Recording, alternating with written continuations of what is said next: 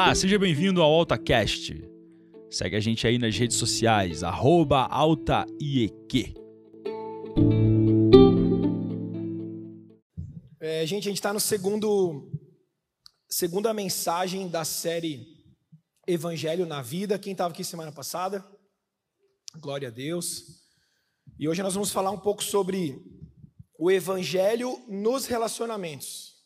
Relacionamentos interpessoais é só uma forma bonita e culta de dizer relacionamento entre pessoas, ok? E, obviamente, relacionamento entre pessoas, alguns têm relacionamentos também com animais, mas nesse caso nós vamos falar sobre relacionamento entre pessoas. Irmãos e irmãs em Cristo, marido e mulher, todo o fundamento que a Bíblia traz sobre relacionamento pode ser aplicado em qualquer nível de relacionamento. E quando eu estava estudando e pensando a respeito dessa, dessa mensagem, eu lembrei de uma vez que meu pai me chamou para conversar. Não lembro quantos anos eu tinha. Eu lembro que eram uns vários quilos a menos, pelo menos isso eu me lembro, mas não lembro quantos anos a menos, anos atrás. Mas eu lembro que ele, ele veio conversar comigo e ele falou assim: Filho, eu quero que você aprenda uma coisa. Eu não tenho muito que talvez que te ensinar com palavras, eu não sou um cara cheio de conhecimento. Mas eu lembro que ele me disse assim: que um dos maiores tesouros que um homem pode conquistar nessa vida são bons relacionamentos. Ele disse: nunca subestime nenhuma pessoa quando diz respeito ao relacionar-se com ela. Ele diz: invista em bons relacionamentos, cultive bons relacionamentos e se esforce para manter bons relacionamentos. E nós somos seres relacionais. Nós fomos criados por Deus dessa forma para nos relacionarmos. Então, é praticamente impossível uma pessoa viver uma vida inteira sem desenvolver nenhuma espécie de relacionamento com ninguém. E quando a gente fala de relacionamento, o amor é o principal fundamento de qualquer relacionamento. Ele é um assunto muito falado, existem muitos conceitos, a Bíblia traduz é, a palavra amor por português a partir de quatro palavras diferentes, por isso talvez gere também alguma confusão, mas é importante nós sabermos que nós também fomos criados para amar. E tem uma citação do C.S. Lewis a respeito de amor, que é essa que está na tela, só está ali para estar, tá, porque você não sei se vai conseguir ler, mas eu quero que você preste atenção nessa citação. Ela diz assim: ó, amar é sempre ser vulnerável. Ame qualquer coisa e certamente seu coração vai doer e talvez se partir. Se quiser ter a certeza de mantê-lo intacto, você não deve entregá-lo a ninguém, nem mesmo a um animal. Envolva-o cuidadosamente em seus hobbies e pequenos luxos. Evite qualquer envolvimento, guarde-o na segurança do caixão de seu egoísmo. Mas nesse caixão, seguro, sem movimento, sem ar, o seu coração vai mudar. Ele não vai se partir, vai se tornar vai tornar-se indestrutível, impenetrável, irredimível. A alternativa a uma tragédia, ou pelo menos ao risco de uma tragédia, é a condenação. O único lugar além do céu onde se pode estar perfeitamente a salvo de todos os riscos e perturbações do amor é o inferno. Oh, pesado, né? Isso é do livro os Quatro Amores, de C.S. Lewis, leitura recomendada para essa semana. É com essa citação a gente entende de uma forma muito profunda, sabe, filosófica, que amar é correr riscos.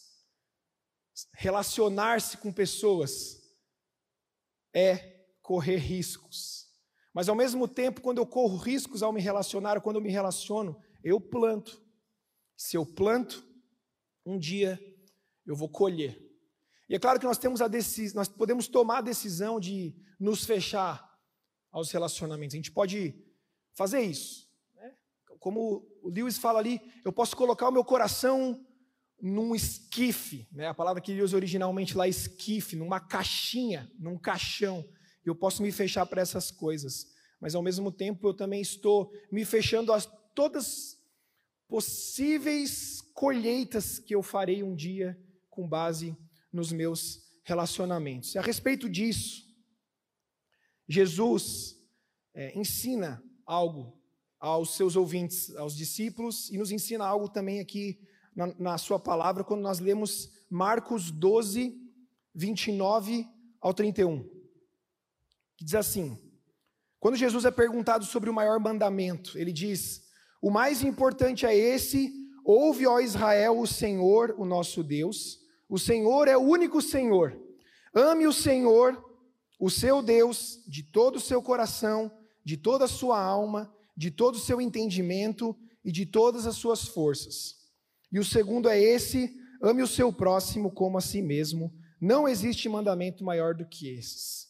Jesus está estabelecendo todo o fundamento de um relacionamento com Ele e com as pessoas no amor. Diga assim: amor. Isso mesmo, é o que Jesus está fazendo. Ele diz: o mais importante é esse.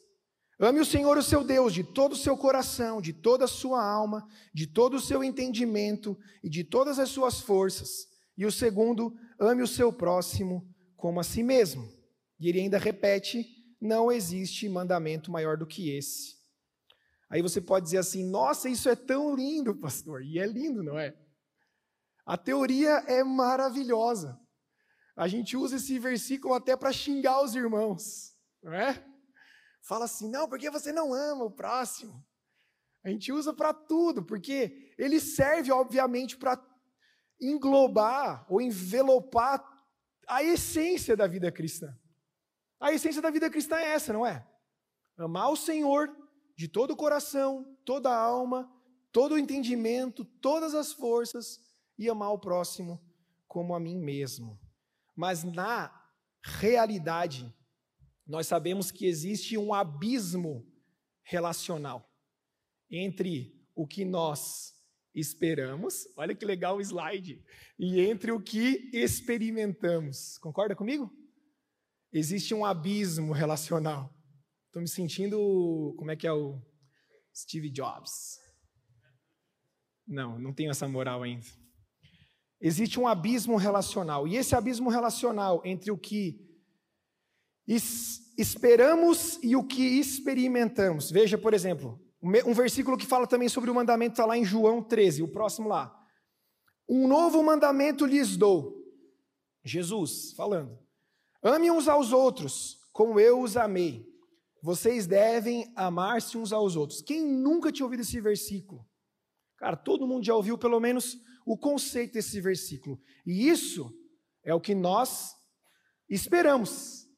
Era o que nós gostaríamos que acontecesse. Não é verdade? Que lindo seria todos amando uns aos outros como a si mesmo. Mas o que a gente experimenta são famílias arrebentadas, casamentos que estão fracassando, filhos rebeldes, amigos desleais, intrigas na igreja, não nessa aqui, mas em outras, né? Intrigas, cara, é isso que a gente experimenta. Aí a gente olha para Jesus falando: "Um novo mandamento eu lhes dou: amem uns aos outros, da mesma forma que eu amo vocês." Mas aí o que a gente experimenta são todas essas coisas ruins que você viu aí. A única forma, a única forma de eu conseguir entender o que Jesus está querendo dizer com isso, a única forma de eu conseguir superar esse abismo relacional é entender o que abriu esse abismo relacional em primeiro lugar. Eu digo para você o que foi que abriu essa cratera. Uma coisa chamada pecado. Diga aí, pecado. Entre vários conceitos aí do que significa essa palavra pecado, eu acho que o mais simples é entender que pecado é errar o alvo. É, é, apontar para Jesus, mas nunca acertar em Jesus. Né? Apontar para amar uns aos outros, mas não amar. É tentar viver uma vida santa e nunca conseguir.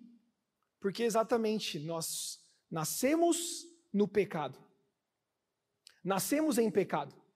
Nascemos destinados a sermos pecadores. Nascemos já separados de Deus, não é isso que diz o versículo? Pois todos pecaram e destituídos estão da glória de Deus. O pecado foi quem é o que abriu esse abismo relacional. E aí a, a, as coisas vão vão ficando mais claras, porque quando eu percebo que existe esse abismo aberto pelo pecado na minha vida, aí você fala, nossa, mas isso é muito teológico. Realmente é muito teológico. Mas se você entende que você já nasce com uma propensão a ser um pecador, você percebe que isso precisa mudar. Ok? Ah, mas não, a gente. Como é que você vai dizer que. Como é que você vai dizer que uma criança é pecadora? Um bebezinho, Caleb. Caleb é pecador. É. Ana e Alice, minhas filhas, são tão bonitinhas, tão fofinhas, pecadoras, cara. É incrível como o pecado brota de dentro de um rostinho tão fofinho. Sabe como? Mentindo. né? Mentindo na cara, sim, na minha cara. Não fiz, papai. Foi a Ana, papai. não sei, quando ela fala não sei da vontade, assim, não sei, mentindo. Você acha que eu ensinei minha filha a mentir, querido? Você acha que um dia eu cheguei para ela e falei assim, filha, eu acho que você já tem idade, vou ensinar você a mentir, tá bom? Olha bem para o meu olho, eu vou te perguntar uma coisa, você responde outra que não é verdade, tudo bem? Óbvio que não, cara. Ciúme, né? Ciúme do pai, da mãe, da irmã, do brinquedo, de tudo, de um pedaço de plástico, nada a ver. Tem uma caixa cheia de brinquedo, mas ela não quer se desfazer daquele pedacinho de plástico. Enfim, a gente nasce nessa condição. E aí, o que nós esperamos já é esperado, mas distorcido por causa dessa natureza pecaminosa. Está fazendo sentido ou não? Aí a nossa expectativa ela já é influenciada pelo pecado. Nós esperamos alguma coisa, mas é, esperamos da forma errada. Esperamos um quadro diferente do quadro que realmente será pintado. As nossas expectativas vão se tornando irreais porque são influenciadas pelo pecado. E aí nós acabamos plantando errado. Ou às vezes nem conseguimos plantar alguma coisa. E aí a gente experimenta todas essas consequências. A gente experimenta a consequência do nosso próprio pecado, e a gente experimenta a consequência do, do pecado das pessoas ao nosso redor. Sabia que o pecado dos outros respinga em você também? Pecado dos governantes respinga na população. O pecado dos meus amigos da igreja respinga na minha fé, na minha caminhada com Deus. O pecado da minha esposa respinga na minha vida e o meu dela, e por aí vai. A gente vai experimentando consequência da presença do pecado nas nossas vidas. E aí, colhemos o que plantamos quando plantamos mal, colhemos mal. Ou às vezes, nem colhemos nada. Só que sabe o que daí acontece? A gente percebe isso. Você percebe, você percebe, meu Deus, eu não consigo, não consigo me acertar, não consigo acertar. E realmente, a gente não consegue por nós mesmos. E aí a gente passa a entender, olhando para o Evangelho, que é Jesus. Quem aprendeu que o Evangelho é Jesus? Ao que Jesus diz, o que Jesus faz, quem Ele é, a pessoa de Jesus. E aí eu percebo que é só em Jesus que eu posso superar, que eu posso lidar com isso. Eu nunca vou conseguir lidar com isso sozinho, por mais esforçado que eu seja por mais esforçado que eu seja, porque até o meu esforço, até o meu bom esforço vindo de mim, é influenciado pelo pecado. Meu Deus, estamos perdidos. Sim, estamos perdidos sem Jesus, estamos perdidos Somente em Jesus é que é possível nós lidarmos com isso. Somente em Jesus. Jesus é o único capaz de nos libertar dessa maldição. É o Evangelho na minha vida, na, na minha vida, no meu interior. Jesus vivendo em mim. Jesus me liderando. Jesus me direcionando. A minha vida em Jesus, a vida de Jesus em mim, sei lá. Como é que melhor explicar isso? É o que vai me fazer superar, vencer essa maldição. É por isso que a Bíblia diz que nós somos mais do que vencedores, sabia? Mais do que vencedores. Nós não somos mais do que vencedores no sentido de que nós vamos ter muitas bênçãos. nós somos mais do que vencedores em Jesus sobre o pecado. Sem Jesus, a minha vida, a tua vida seria e será influenciada pelo pecado mesmo tentando fazer o bem, entenda isso. Agora, quando eu tenho Jesus, eu tenho uma nova chance, eu tenho uma nova vida, eu tenho uma nova oportunidade de construir uma nova história que não é influenciada pela maldição do pecado. Jesus é o único que pode nos fazer enxergar o real valor que nós temos para Deus e o real valor também que as pessoas têm. Então aí Jesus começa a colocar as expectativas no lugar certo, em relação a nós mesmos, em relação às pessoas, e os nossos relacionamentos vão sendo balizados por aquilo que Jesus é. Porque Ele é o único que não cedeu ao pecado.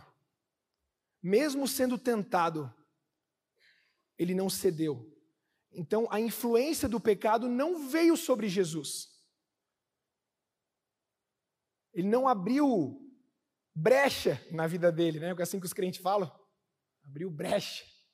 Ele não abriu legalidade para o pecado na vida dele. Ele permaneceu santo, permaneceu puro e foi vitorioso sobre o pecado e sobre a morte. Posso ouvir um amém? e aí essa vitória vem sobre a minha vida quando Jesus vem sobre a minha vida. Jesus ele não vem sobre mim, sobre você de uma forma assim, olha, ele está sofrendo tanto, vamos deixar a vida dele um pouquinho melhor? Cara, isso é ridículo perto do que Jesus realmente faz.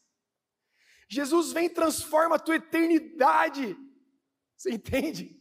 Ele transforma a tua eternidade. Nós estávamos a caminho do, de uma condenação eterna. E aí em Jesus nós temos vida eterna. Ele não foi influenciado pelo pecado, ele não é influenciado pelo pecado e ele nunca será influenciado pelo pecado. Ele permanece santo e puro. Permanece santo e puro. Jesus ele não é nem influenciado pelas nossas expectativas, sabia? Nós somos influenciados pela nossa expectativa. Jesus não. Jesus não é influenciado pela nossa conduta. Nossa, olha que conduta linda. Nós somos influenciados pela nossa conduta. E assim por diante.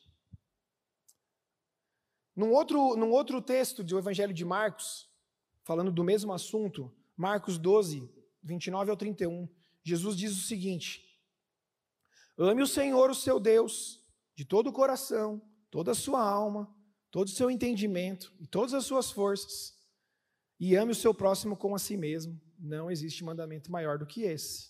Percebe que são duas faces de uma mesma moeda: amar a Deus e amar as pessoas. Consegue repetir isso comigo? Amar a Deus e amar as pessoas.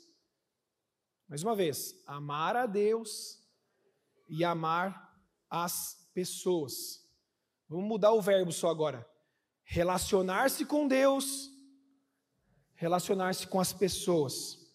Isso não é uma ideia, não é uma filosofia de vida, mas é um mandamento.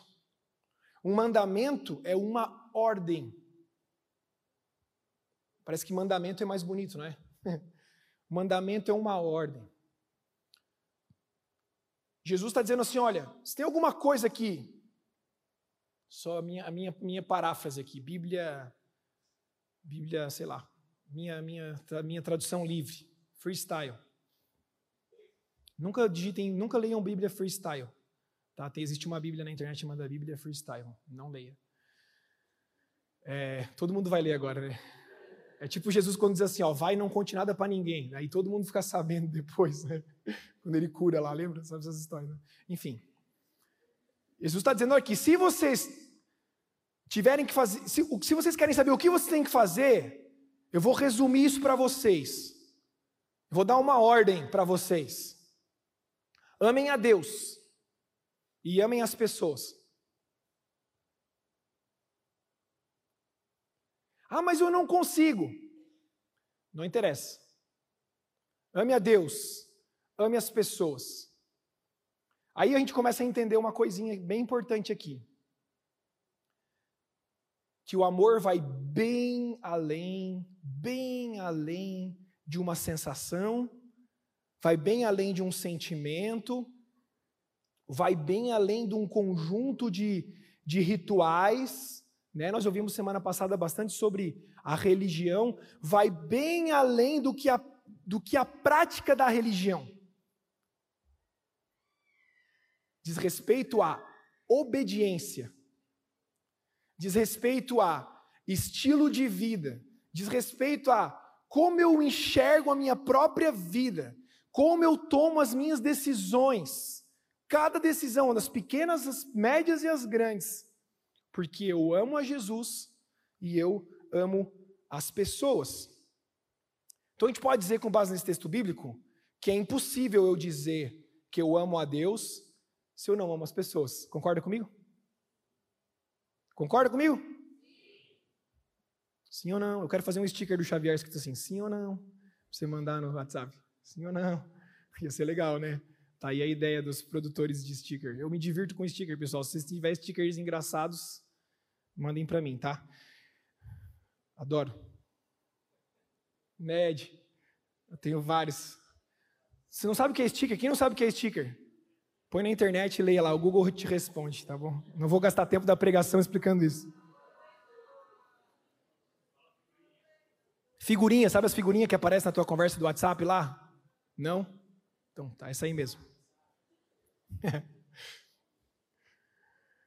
Ao mesmo tempo que. Volta, agora volta, volta. Tá, não é para mostrar sticker agora, Patrícia? Isso. Sim, lógico, mas não agora. Seja obediente. Escuta, estou falando sobre obediência aqui. Seja. Vamos lá, voltando. Jesus está falando o seguinte: ao mesmo tempo que ele está dizendo, com base nesse texto, que não tem como eu amar a Deus se eu não amo as pessoas, ele também está, ele também está estabelecendo um caminho para que a gente possa superar o abismo relacional entre que se coloca entre o que nós esperamos e o que nós experimentamos. Jesus se coloca nesse vão, nesse abismo, nessa brecha. E porque quando eu amo a Deus, cara, isso é a parte mais importante da mensagem.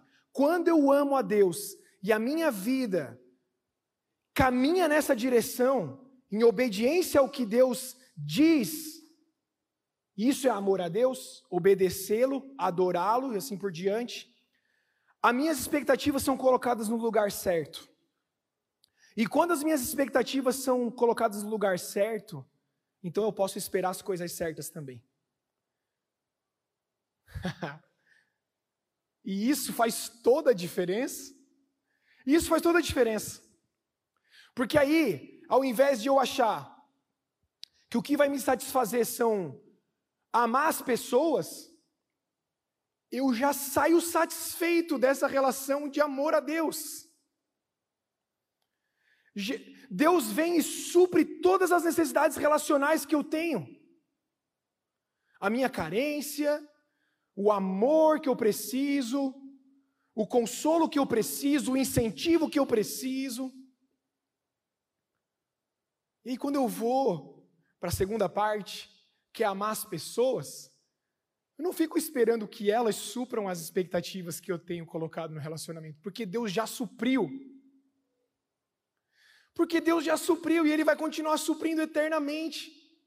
Então eu espero as coisas certas. Ao invés de eu ser o cara que é carente, eu sou o cara que ama. Entendeu? Eu sou o cara que ama, porque Jesus me amou, porque eu sou amado por Jesus. E as coisas vão sendo colocadas no seu devido lugar. É o próprio Jesus que nos capacita a obedecer esse, esse mandamento, entendeu? Porque ele morreu na cruz, porque ele se entregou por mim, porque ele veio na nossa direção, é que nós podemos obedecer esse mandamento. E aí a gente percebe que existe uma ordem, esses dois versículos, por isso que ele diz o primeiro e o segundo. É uma ordem, né? Um, dois. Primeiro eu amo a Deus, amo Jesus, e aí eu amo as pessoas. Se o meu relacionamento com as pessoas parte ou tem fundamento no meu relacionamento com Deus, as coisas caminham de uma direção certa. Agora, se o meu amor a Deus é fundamentado no meu relacionamento com as pessoas, aí isso daí se atravessa e as coisas não dão muito certo. Está entendendo o que eu estou querendo dizer? E a gente faz isso muitas vezes. A gente nutre muito mais ou se dedica muito mais em equilibrar, em acertar o nosso relacionamento com as pessoas e o nosso relacionamento com Deus vai ficando em segundo plano. E aí eu não, não consigo entender como funciona o meu relacionamento com Deus. Porque a ordem correta, a ordem certa, a ordem estabelecida pelo próprio Deus é: primeiro eu me relaciono com Deus, eu amo a Deus. E a partir desse relacionamento com Deus é que eu me relaciono e amo as pessoas. Fez sentido isso? Glória a Deus. Só que tem gente aí falando uma, colocando um mandamento no meio aí do primeiro e do segundo. Eles dizem assim, que é uma forma errada de entender esse texto. Eles dizem: "Eu amo a Deus, aí eu amo a mim mesmo, aí depois eu amo as pessoas". Né? Da onde isso daí? Enfiaram um mandamento aqui no meio. Não foi isso que Jesus disse. Jesus disse isso. Não. De jeito nenhum.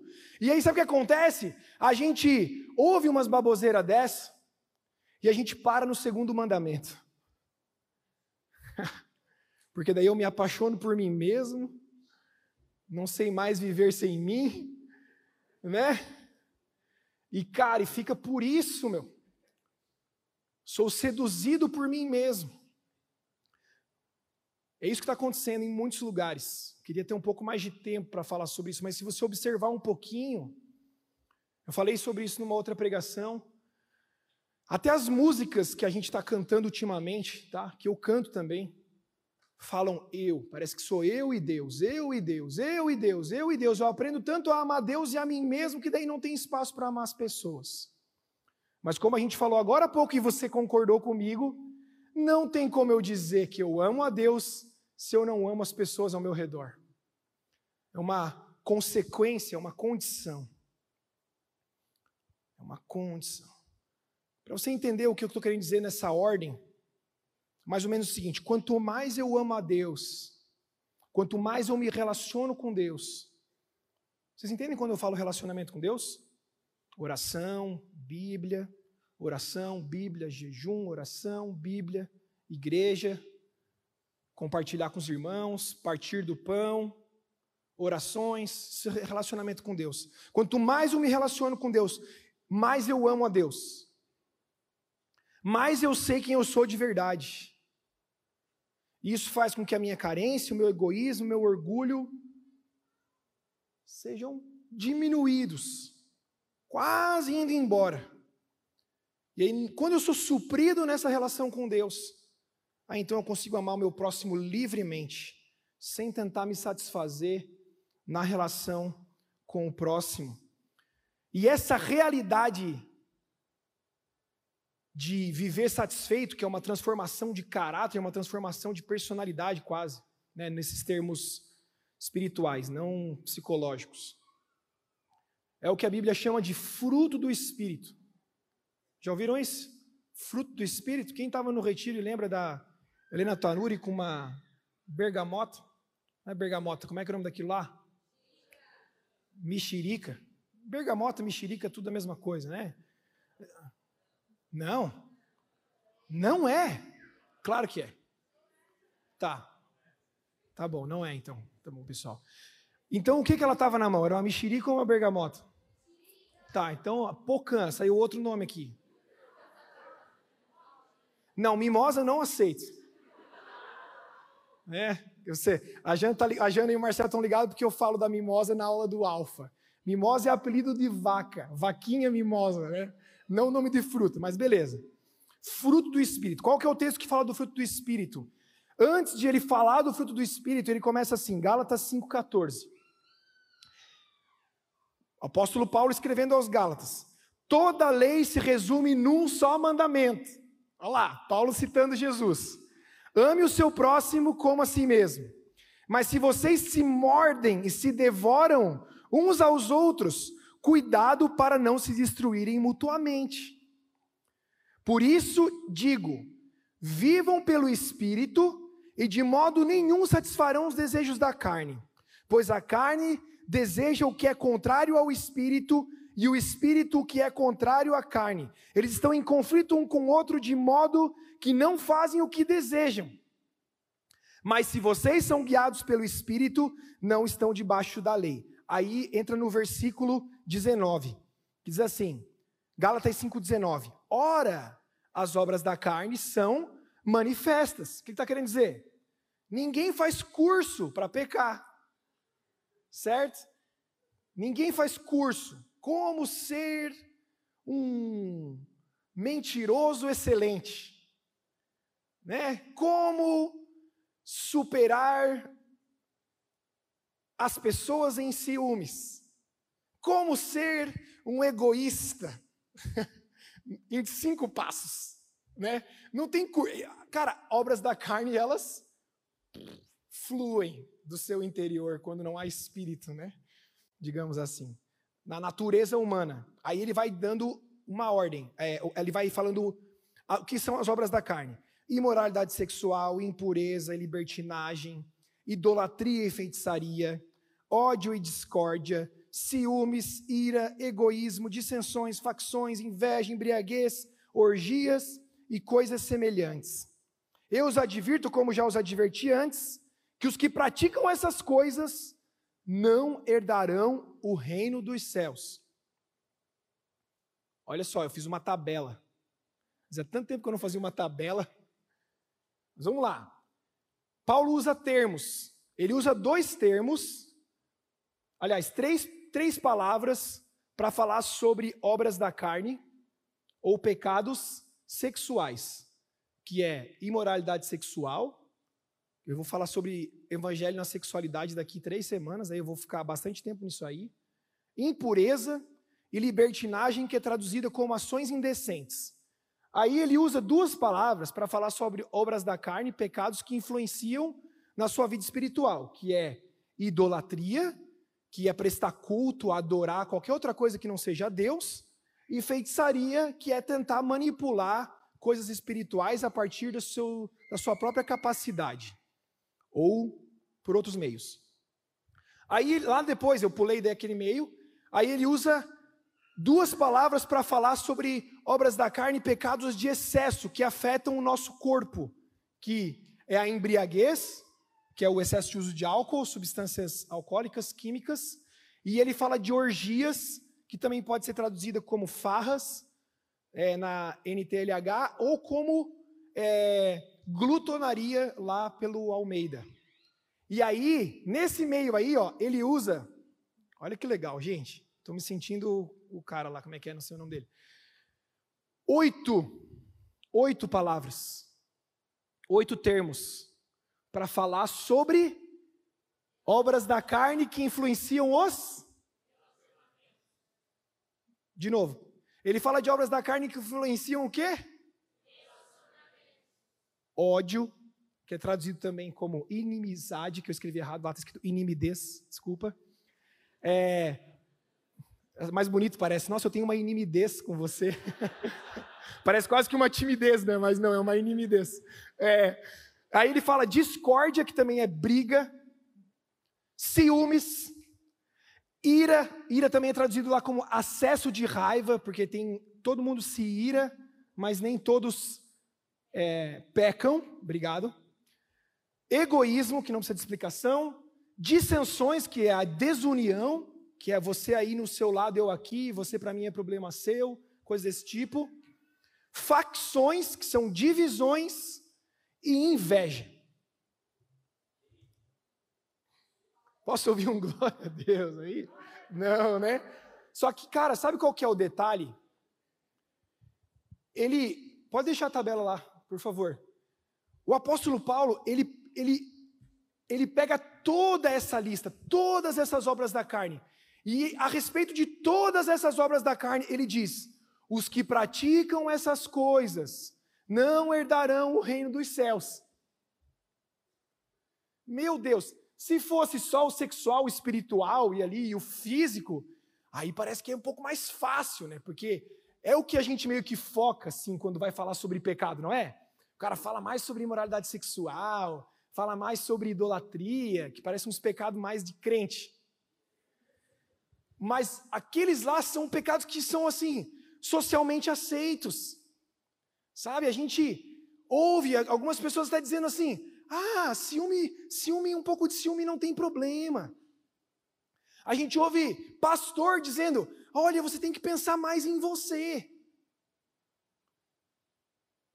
A gente vê crente, tipo, mano, odiando as pessoas na internet, sabe, usando termos assim absurdos, como, sei lá, vários exemplos aí. Né? A eleição estava aí para a gente lembrar disso. Ódio, ódio, ódio, ódio, ódio, ódio sendo colocado em palavras, em ações, e por aí vai. Cara, desunião, né? Ah, eu, ah, eu vou na igreja, mas eu sento do outro lado porque o irmão está daquele outro lado. Não aqui na nossa igreja, né, pessoal, mas em outras igrejas, isso acontece sempre. Não, cara, isso acontece, entendeu? A gente pensa assim, ah, eu perdoei, mas assim, não quero mais falar com ele. Aí a gente olha para o finalzinho do versículo e Paulo diz: os que praticam essas coisas não herdarão o reino dos céus. Aí você descobre que não é só o imoral sexual. Aí você descobre que não é só o idólatra. Aí você descobre, cara, que está todo mundo lascado. Entendeu? Tá todo mundo lascado, porque é difícil. Até assim, a gente consegue até um pouco escapar dessas coisas aqui, né? Mas aqui é difícil, cara, de escapar. Jesus vem e coloca uma, né, através do apóstolo Paulo, o Espírito vem e coloca uma régua lá embaixo. Fala: olha, cara, as obras da carne são manifestas. Mas aí ele, ele continua o texto, graças a Deus. Ah, outra coisa, quando ele fala os que praticam essas coisas, essa palavra que é traduzida como praticam, ela tem a ideia de aqueles que permanecem nessas coisas, sabe? Aqueles que permanecem fazendo isso, aqueles que já se acostumaram a viver dessa forma, tá bom? Aí ele continua o texto, lá no 20 e 21. Ele diz: Mas o fruto do Espírito é amor, alegria, paz, paciência, amabilidade, bondade, fidelidade, mansidão e domínio próprio. Contra essas coisas não há lei. Glória a Deus. Ele fala: olha, o fruto da presença do Espírito Santo é o amor. E aí, tudo que vem depois, a alegria, a paz, a paciência, a amabilidade, a bondade, a fidelidade, a mansidão e o domínio próprio, são maneiras de que o amor é que, que o amor vai sendo colocado em prática. Que eu vou vendo o amor sendo aplicado nos meus relacionamentos.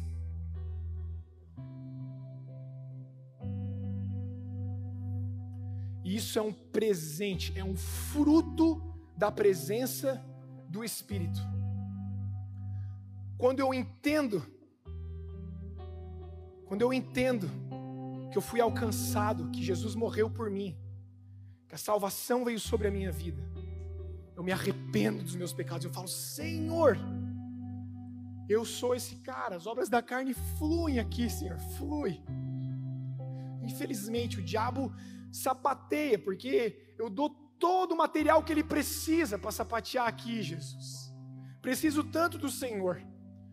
O arrependimento nos faz, nos faz nos prostrar diante de Deus e olhar para Jesus e, e entender com fé que Jesus é o único que vai me livrar dessa condenação, vai me livrar dessas obras da carne, vai me livrar da condenação do pecado, da influência do pecado na minha vida e nos meus relacionamentos. E aí esse fruto é colocado dentro de mim e ele precisa ser cultivado com relacionamento com Deus, amando a Deus. Eu vou amando a Deus e essas coisas vão perdendo a influência vão perdendo a força, e aí o espírito vai tomando conta dos meus sentimentos, o espírito vai tomando conta das minhas atitudes, o espírito vai me mostrando quem eu realmente sou. Eu amo as pessoas, de verdade. Eu amo as pessoas com o amor que Deus colocou em mim. Eu não amo as pessoas a partir da minha própria capacidade, mas eu amo as pessoas porque o Senhor me capacita a amar as pessoas de verdade e as coisas vão sendo colocadas nos seus devidos lugares. Eu entendo meu papel como esposo, eu entendo meu papel como pai, eu entendo meu papel como amigo, eu entendo meu papel como, como funcionário da empresa que eu trabalho, eu entendo meu papel em todos os lugares. Porque não são esses relacionamentos com as pessoas que me, que me nutrem, é o meu relacionamento com o Senhor que me nutre, e aí eu consigo nutrir o meu relacionamento com as pessoas.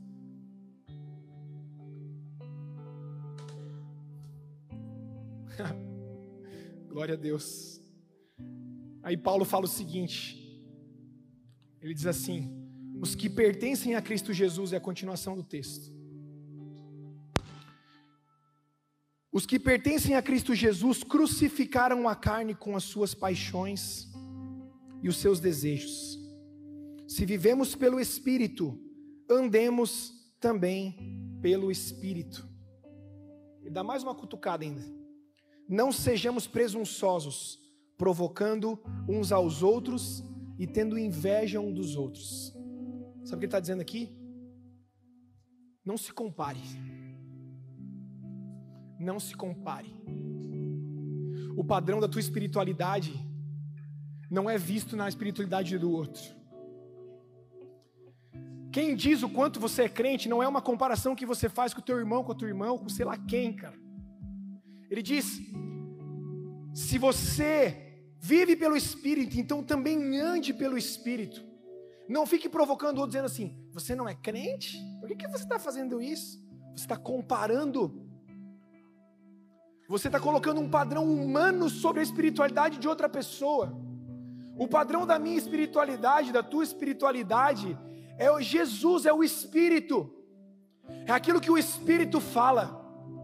É aquilo, e o espírito nunca vai ser superado, querido. Nunca. Nunca. Ele sempre vai ter mais e mais e mais e mais para colocar sobre você. E uma semente que foi plantada começa a gerar frutos e mais frutos, com base no fruto do Espírito inicialmente. Um, do, um dos papéis do fruto é gerar outros frutos.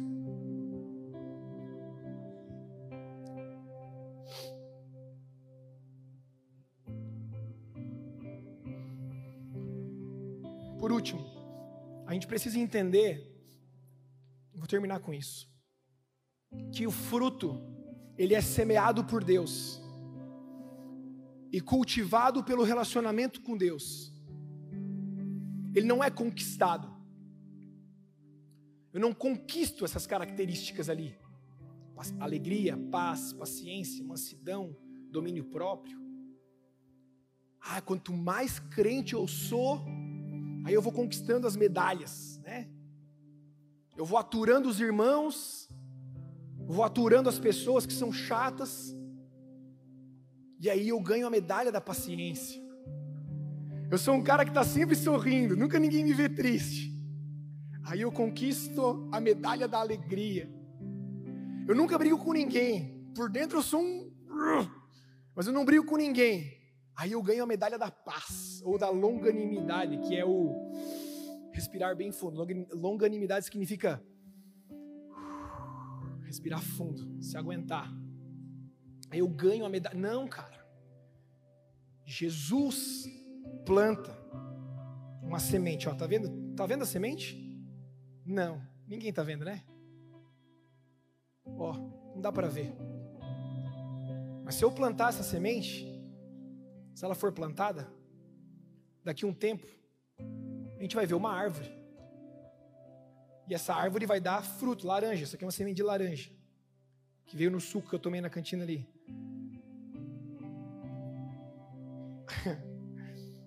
Se eu plantar essa semente, um dia ela vai ser uma árvore. Pode ser que agora você não esteja vendo nada disso. Você olha para esse fruto do Espírito e fala: Meu Deus do céu, eu nunca vou ser isso. Se você ficar acreditando nessa mentira de que você nunca vai ser aquilo, realmente vai ficar difícil. Agora, se você cultivar a semente que já foi plantada dentro de você, que é Jesus, o amor de Jesus,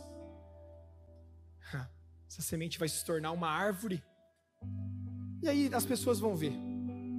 Só que isso não vai te influenciar, porque você já está sendo nutrido nas suas raízes pelo teu relacionamento com Deus, que foi aonde a semente foi plantada.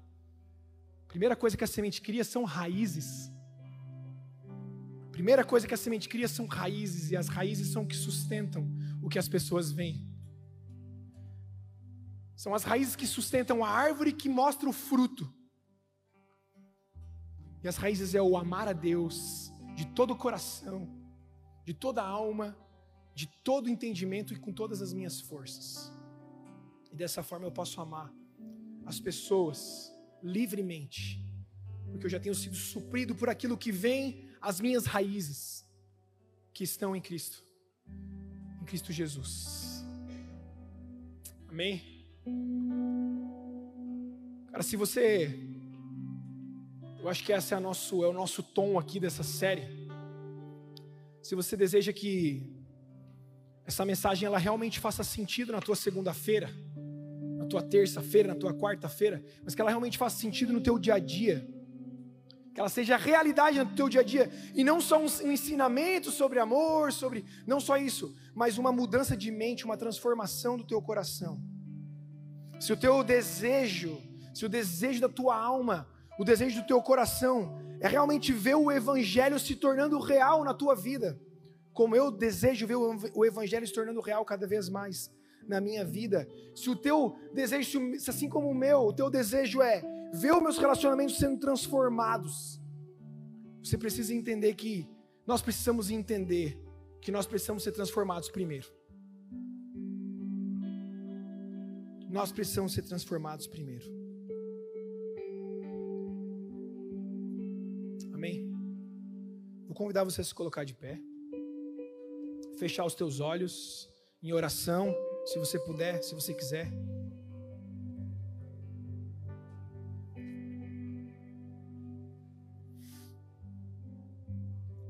Eu não sei o que isso gerou no teu interior, na tua alma.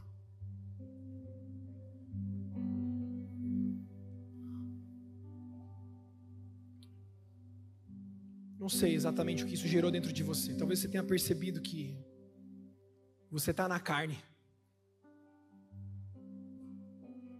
Isso não é uma piada, né? Virou uma piada, mas talvez você tenha percebido que você está na carne. E a única forma dessa carne, que são as consequências do pecado, as obras do pecado, a única forma dessa carne ser vencida é se ela, se ela for pregada na cruz com Jesus. E nós pregamos o nosso corpo, a nossa carne com Jesus na cruz através da fé, recebendo a dádiva do sacrifício, o presente que foi gerado no sacrifício. A cruz, a cruz de Cristo, é a coluna que sustenta o caráter de Jesus em nós. É a cruz que sustenta. Quando eu acho que eu sou alguma coisa, eu olho para a cruz e eu vejo que sem Jesus eu não sou nada. Quando eu acho que eu estou fazendo algo de bom, eu olho para a cruz e eu vejo que o que o Senhor fez é, é incomparável.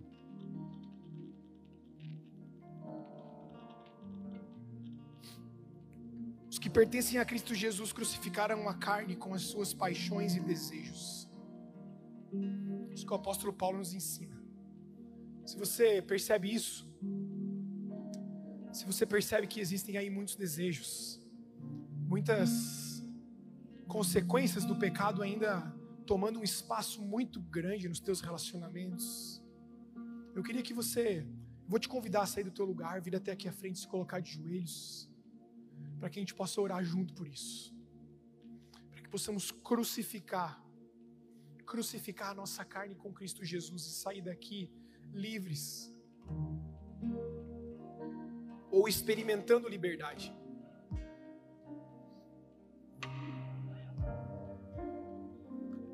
Se você não sente a vontade vindo até a frente, não tem problema.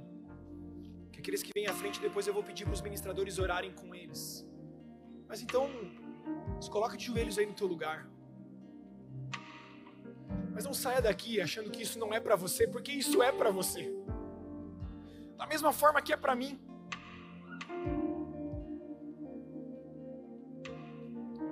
Sabe, quando eu leio esse texto ali das obras da carne, eu vejo que Jesus coloca uma régua lá embaixo, dizendo: Olha, cara, todo mundo precisa de misericórdia.